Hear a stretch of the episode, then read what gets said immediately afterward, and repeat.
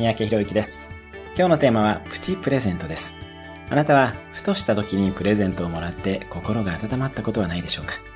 ぜひあなたもいつでも渡せるプチプレゼントをカバンに忍ばせておきましょう。ちょっと素敵なオリジナルのペンなども使えます。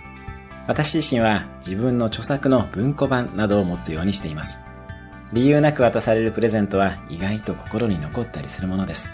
どんなものでも構わないので、カバンに忍ばせておきましょう。あと、便利なのは、ちょっと素敵な和紙の包み紙、返しと呼ばれます。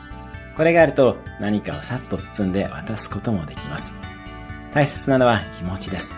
気持ちを常にカバンに入れておきましょう。今日のおすすめ1分アクションです。あなたのプチプレゼントを一つイメージする。今日も素敵な一日を。